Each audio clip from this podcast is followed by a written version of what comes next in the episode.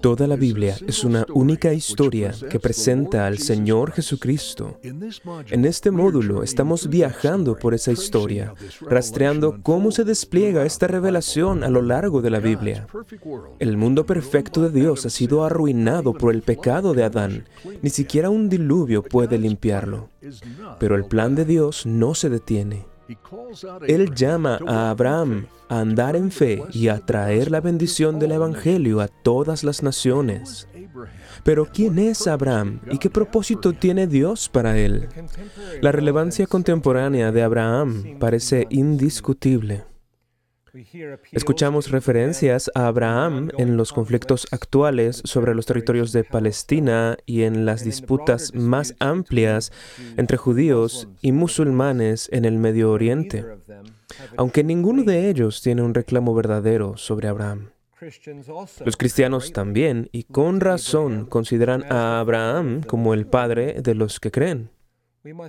Para entender a Abraham debemos apegarnos a las escrituras. Es esencial que estudiemos muy de cerca la revelación de Dios en la Biblia y la teología que Dios nos provee en esta porción de la historia de la redención. ¿Cómo progresa y se expande la historia de las dos simientes bajo Abraham? ¿Qué temas teológicos provee Dios en el llamamiento de Abraham? Cómo avanza una vez más el plan de redención de Dios en el pacto de Dios con Abraham y cómo nos señala lo que sigue en la historia bíblica. ¿Por qué el Nuevo Testamento enfatiza tanto que Abraham es el padre de todos los que creen? Encontramos en el Antiguo Testamento el mismo Evangelio y camino de salvación que descubrimos en el Nuevo Testamento. En esta lección expondremos algunos de los temas teológicos que Dios provee en la historia de Abraham.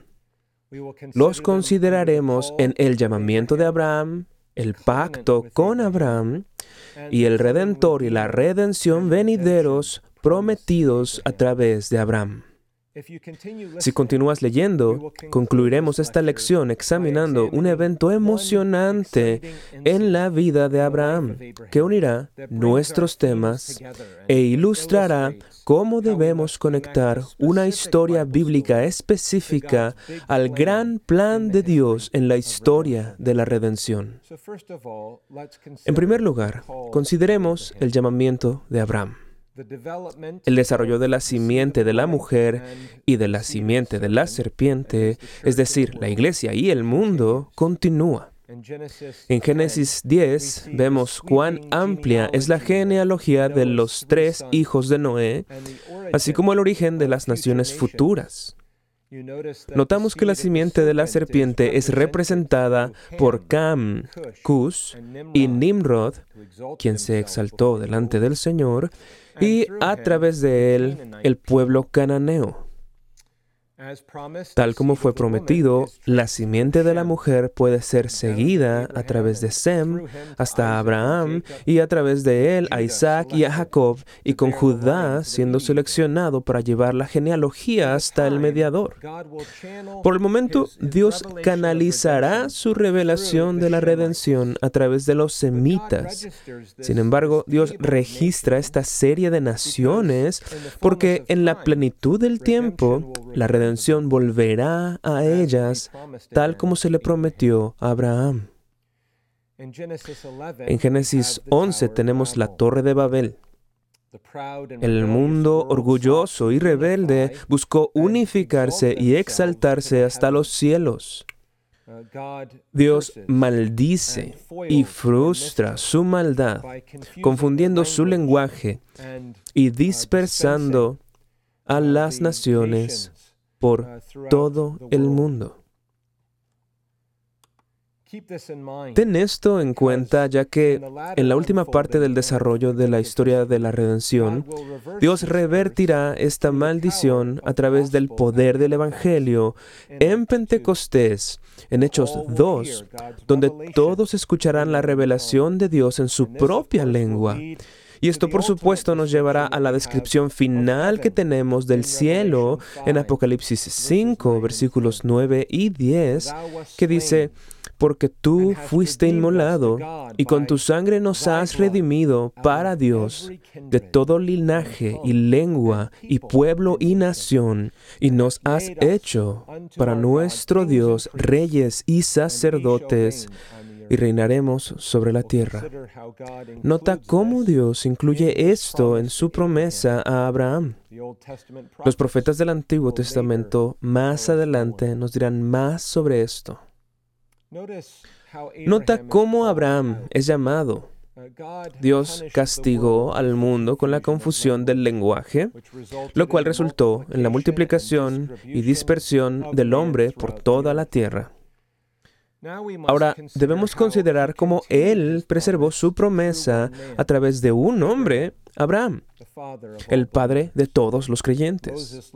Moisés, observando estos hechos en retrospectiva, dice en Deuteronomio 32, versículos 8 y 9, cuando el Altísimo hizo heredar a las naciones, cuando hizo dividir a los hijos de los hombres, estableció los límites de los pueblos según el número de los hijos de Israel, porque la porción de Jehová es su pueblo, Jacob, la heredad que le tocó.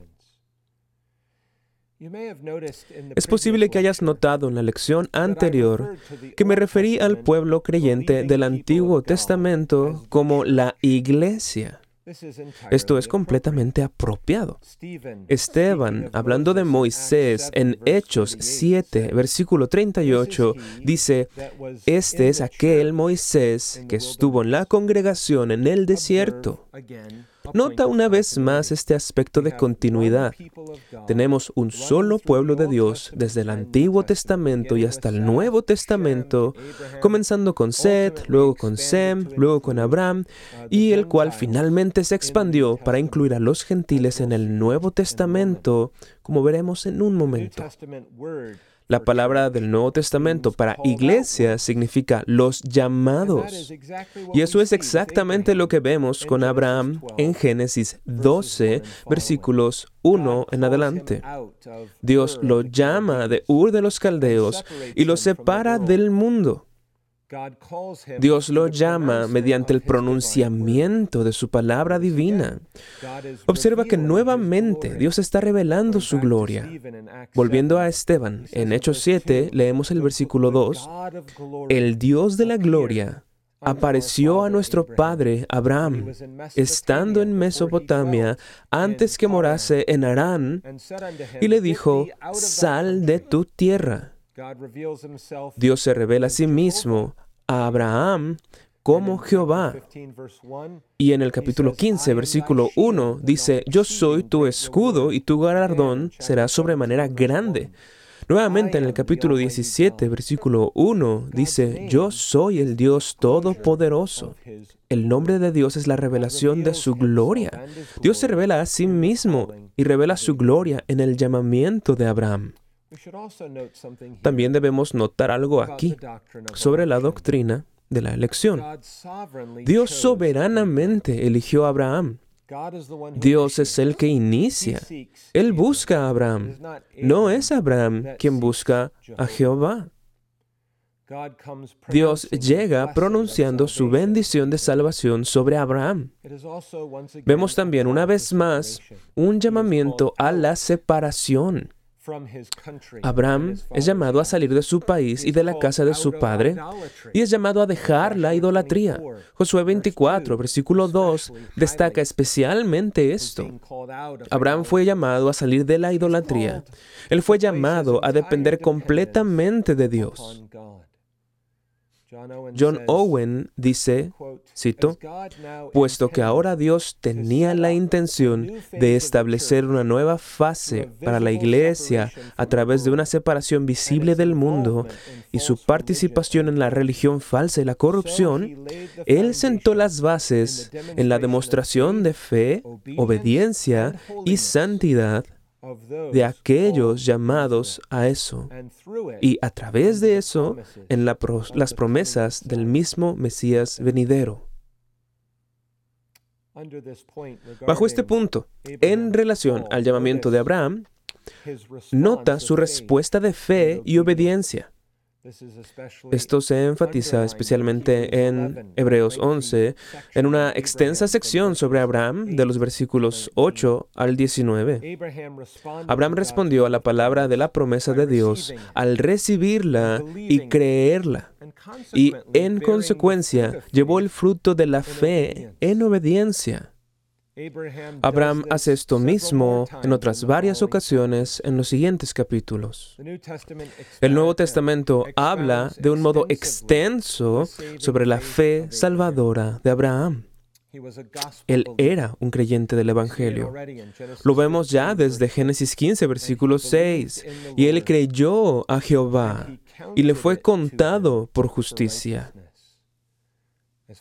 Como dice Pablo, tenemos en Abraham un claro ejemplo de un creyente justificado solo por la fe, solo en Cristo. Puedes ver el capítulo 4 de Romanos. Exploraremos esto con más detalle cuando lleguemos al Nuevo Testamento. En segundo lugar, debemos considerar el pacto con Abraham. Con cada nuevo paso en la historia bíblica, la revelación de Dios y de la salvación de su pueblo en Cristo se expande cada vez más. La promesa del pacto en Génesis 3.15 se hace más completa y clara en el pacto de Dios con Noé y más aún en el pacto de Dios con Abraham. Este único pacto de gracia continuará desarrollándose a través de Moisés, de David y del nuevo pacto. El pacto de Abraham nos da la base, el lenguaje y el enfoque del trato de Dios con su pueblo en la historia de la redención. Lo que encontramos aquí se trasladará a los periodos subsiguientes. Observa que Dios inicia su pacto en el capítulo 12, versículo 1 y en los siguientes versículos. Él explica el contenido salvífico en el capítulo 15, lo confirma sacramentalmente con signos y sellos en el capítulo 17 y lo concluye en el capítulo 22. En cada sección vemos elementos recurrentes. Permíteme mencionar algunos de ellos. En primer lugar, encontramos una tierra prometida. Entonces, en primer lugar, una tierra prometida, un lugar para su simiente. Ahora bien, tendremos que esperar a una lección posterior para explicar esto. Pero nota aquí que Abraham sabía que la tierra física señalaba a una herencia espiritual en el cielo.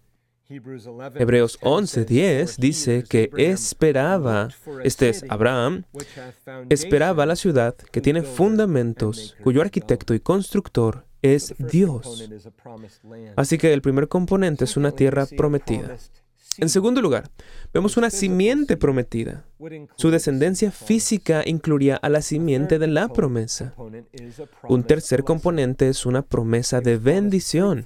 Se le prometió una fecundidad que abarcaría a las naciones del mundo. Bueno, solo tenemos tiempo para tocar algunos puntos destacados con respecto a este pacto, pero permíteme dirigir tu atención a ellos. En primer lugar, el núcleo de la promesa del pacto se encuentra en las palabras del capítulo 17, versículo 7. Y estableceré mi pacto, y continúa, para ser tu Dios y el de tu descendencia después de ti. Dios sería su Dios y ellos su pueblo.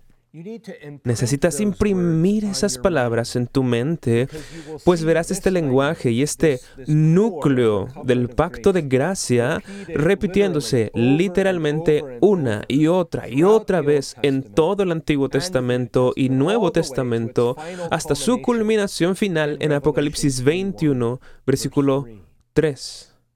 Esto es importante, pues muestra la continuidad del pacto de gracia a través de toda la Biblia. En segundo lugar, es un pacto ratificado por sangre. En Génesis 15 vemos una compleja visión en la que Dios se apareció en humo y fuego y en la que pasó entre unas piezas de animales muertos, asumiendo sobre sí mismo solemnes juramentos e imprecaciones de que Él cumpliría su palabra. En tercer lugar, vemos nuevamente que la promesa del Evangelio en el pacto de gracia incluye el principio de la casa. La promesa a Abraham se extiende hasta sus hijos. Nuevamente dice en el versículo 7 del capítulo 17, y estableceré mi pacto entre mí y ti y tu descendencia después de ti en sus generaciones por pacto perpetuo para ser tu Dios y el de tu descendencia después de ti. Este componente del pacto de gracia continúa en el Nuevo Testamento. Como vimos la última vez, Pedro usa casi las mismas palabras que se usan en Génesis 17, versículo 7, cuando predica el Evangelio en Hechos 2, 39. Él dice, porque para vosotros es la promesa y para vuestros hijos. En cuarto lugar, dado que la promesa del pacto es para los hijos, la señal y el sello de la promesa del Evangelio, la circuncisión, es dada también a los hijos. En el capítulo 17, versículo 11, dice, circuncidaréis pues la carne de vuestro prepucio y será por señal del pacto entre mí y vosotros. Y luego Dios continúa ordenando que la señal se dé a los hijos de Abraham y a los de su casa. En Romanos 4, versículo 11, Pablo llama a la circuncisión una señal y sello de la justicia de la fe. Pero esta señal de la promesa no presupone la regeneración. No todos recibirían la promesa con fe. Tanto Ismael como Isaac recibieron la señal del pacto, la circuncisión. Pero Ismael fue un incrédulo e Isaac un creyente. Vemos lo mismo con Jacob y Esaú. Con todo, el mandato de dar la señal a los hijos era absolutamente necesario. En el capítulo 17, versículo 4, leemos, y el varón incircunciso, el que no hubiere circuncidado la carne de su prepucio, aquella persona será cortada de su pueblo. Ha violado mi pacto. Más adelante veremos esto ilustrado en Éxodo 4, versículos del 24 al 26. Dios vendría a matar a Moisés por no haber circuncidado a su hijo. Esto cobrará mayor importancia cuando lleguemos a nuestros estudios del Nuevo Testamento. En tercer lugar, debemos considerar al Redentor y a la redención venideros que fueron prometidos a través de Abraham. La promesa de Dios de bendecir a Abraham se extendió a través de él a todo el mundo. Esto lo vemos en Génesis 12, versículo 3. Al final del versículo dice, serán benditas en ti todas las familias de la tierra. Esta promesa solo se cumpliría a través del Redentor venidero, Jesucristo, quien es llamado el Hijo de Abraham en el primer versículo del primer libro del Nuevo Testamento, Mateo 1.1. Galatas 3, en el versículo 14 dice, para que en Cristo Jesús la bendición de Abraham alcanzase a los gentiles, a fin de que por la fe recibiésemos la promesa del Espíritu. Más tarde, en el versículo 29 dice, y si vosotros sois de Cristo, ciertamente el linaje de Abraham sois y herederos según la promesa. Y así, una vez más, puedes observar el tema de la simiente prometida en Génesis 3:15. Esta promesa está siendo pasada por Abraham y por su descendencia, lo cual en última instancia nos llevará a Cristo, como se lee en Gálatas 3:14, y a través de Cristo la promesa llegará a los creyentes gentiles y a sus hijos. Como puedes ver, Dios nunca tuvo la intención de restringir su promesa a los judíos, es decir, a las líneas de sangre físicas, sino que la extendió a todos aquellos con una fe sana y salvadora en el Evangelio de Cristo. En Romanos 4, versículo 13 leemos, porque no por la ley fue dada a Abraham o a su descendencia la promesa de que sería heredero del mundo, sino por la justicia de la fe. Por lo tanto, los creyentes gentiles son verdaderos hijos de Abraham y herederos de su promesa. Gálatas 3, versículo 7 dice, Sabed, por tanto, que los que son de fe, estos son hijos de Abraham. O en el versículo 9, de modo que los de la fe son bendecidos con el creyente Abraham. Todo esto deja claro el modo en que la revelación de Dios durante el periodo de Abraham nos señala al Redentor Cristo y a la redención que vendría a través de Él. Pero me parece que también necesitamos un ejemplo específico y así, por último, consideremos un evento emocionante en la vida de Abraham para ilustrar los temas dominantes del Evangelio que corren a lo largo de la historia de la redención y para mostrar cómo las historias bíblicas están relacionadas con el contexto de esta historia. En Génesis 22, Dios se revela a sí mismo, de modo que Él está dejando al descubierto una parte de sí mismo. Él se revela a sí mismo como Jehová Jireh, que significa Jehová proveerá. Quiero destacar no tanto lo que hizo Abraham, es decir, no la prueba y el triunfo de la fe de Abraham en Génesis 22, aunque esto también es muy importante y merece nuestra consideración y exposición, pero aquí, más bien quiero enfatizar lo que Dios hizo en esta historia. Pues el punto principal del texto en Génesis 22 es que el Señor provee un cordero para el sacrificio, para que su pueblo, Israel, pueda vivir. En el versículo 2, Dios llama a Abraham a ofrecer a Isaac como un holocausto. Esto fue mucho más que una prueba de la naturaleza, por así decirlo, una prueba en donde sería difícil para un padre tener que sacrificar a su muy querido hijo. Es más que eso. Recuerda, Dios había limitado la promesa del Mesías y por lo tanto había limitado la salvación del mundo a la vida y al linaje de Isaac. Entonces pareciera que Abraham está siendo llamado a separarse de la salvación y separarse de Cristo mismo. Romanos 4, versículos 16 al 25, describen cómo Abraham, sin embargo, se aferró a la promesa de Dios. Es un hermoso pasaje.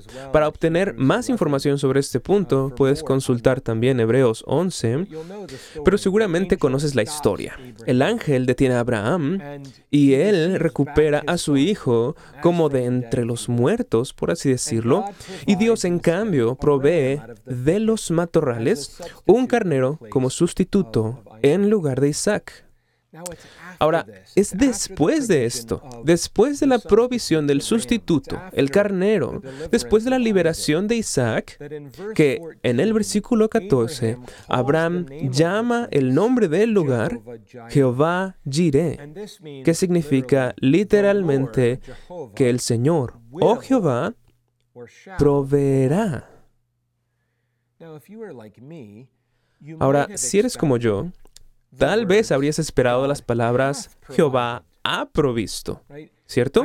Isaac fue liberado del altar y el carnero ha sido provisto. Dios ha provisto. Pero eso no es lo que dice el texto. Dice, Jehová proveerá. Esto es tiempo futuro, no tiempo pasado. ¿Qué está ocurriendo aquí? Abraham está mirando más allá. Él está parado en aquel monte, en la tierra de Moriah, y está mirando hacia el futuro. Él tiene un carnero y a su hijo de vuelta, pero observa que en todas estas cosas también tiene una promesa de mejores cosas por venir. Él está mirando más adelante a través del linaje de Isaac al sustituto venidero del Señor, el Señor Jesucristo. Y entonces Él dice, Jehová proveerá. Estoy convencido de que en Juan 8, versículo 56, Jesús se refiere a esta hora y a este momento de la vida de Abraham al decir, Abraham vuestro padre se gozó de que había de ver mi día y lo vio y se gozó. En el capítulo 22, Génesis 22, versículo 2, este evento tuvo lugar en una montaña en la tierra de Moriah. Ahora sigamos este suceso a través de la revelación de Dios en la historia bíblica. Es en ese mismo lugar, más tarde, donde David ofrecería un sacrificio en la era de Ornán. Y luego, aún más tarde, Salomón construía el templo allí en el monte Moriah y levantaría ahí un altar. Y en ese altar innumerables, miles y miles y miles de sacrificios a lo largo de los siglos serían ofrecidos. En ese mismo lugar, en ese mismo sitio, en ese altar. Es en ese mismo lugar, el monte Moriah, donde más de dos mil años después, dos mil años después de Abraham, el Señor Jesucristo Cristo sería crucificado. ¿Lo ves? Dios proveyó el Cordero para que su pueblo pudiera vivir por la eternidad. Abraham estaba esperando lo que había de venir. Poco sabía él acerca de que esto sucedería relativamente en esta misma área. Considera el Cordero de Dios, el Señor Jesucristo, en contraste con Isaac. El Señor Jesucristo es el hijo de la promesa. ¿Fue Isaac un hijo de la promesa? Sí. Jesús es el más grande hijo de la promesa. Él es el hijo eterno que existió antes de Abraham. ¿Se esperó mucho por la llegada de Isaac? ¿Acaso no llegó cuando Abraham y Sara ya eran de edad avanzada? Sí. Pero Cristo es el Hijo más esperado, el Mesías venidero, el Cordero de Dios. Observamos en la apertura del Nuevo Testamento a personas como Ana y Simeón buscándolo. Isaac tuvo un nacimiento sobrenatural, no nació cuando su madre ya había pasado los años de la maternidad. El Señor Jesucristo mucho más. Él fue concebido por el Espíritu Santo en el vientre de la Virgen María. El Señor Jesucristo, incluso más que Isaac, tiene mansedumbre para someterse al sacrificio de sí mismo en el nombre de su pueblo. El Señor Jesucristo fue preordenado desde antes del principio y en todo el Antiguo Testamento los corderos sacrificiales apuntaban al cordero sacrificial único y final que se llevaría los pecados de su pueblo. Leemos el Nuevo Testamento. Ciertamente apenas morirá alguno por un justo. Con todo, pudiera ser que alguno osara morir por el bueno mas Dios muestra su amor para con nosotros, en que siendo aún pecadores, Cristo murió por nosotros. Esto es Romanos 5, versículos 7 y 8. Vemos esta fascinante y emocionante historia registrada para nosotros en la palabra inspirada de Dios en Génesis 22. Hay más que una historia interesante. El contenido de esta historia está lleno de Cristo, está lleno del Evangelio y está lleno del plan de redención que Dios está desplegando en la historia de la Biblia. Y debemos interpretar y entender Génesis 22 a la luz de esto. Los ministros también deben predicar de este pasaje a la luz de estas realidades espirituales. Esto proporciona luz y color frescos y también establece conexiones del texto a Cristo, pero también de Cristo a nosotros. Y vemos la relevancia apremiante para el cristiano contemporáneo de una historia como la que se encuentra en Génesis 22. Cristo fue el objeto de la fe de Abraham y sigue siendo el objeto de fe para cada creyente verdadero hoy. Hemos visto lo importante que es Abraham para nuestra comprensión de la revelación que Dios hace de sí mismo y de la salvación en la historia bíblica. Hemos aprendido que este relato inspirado de Abraham está directamente relacionado con cada cristiano en el presente.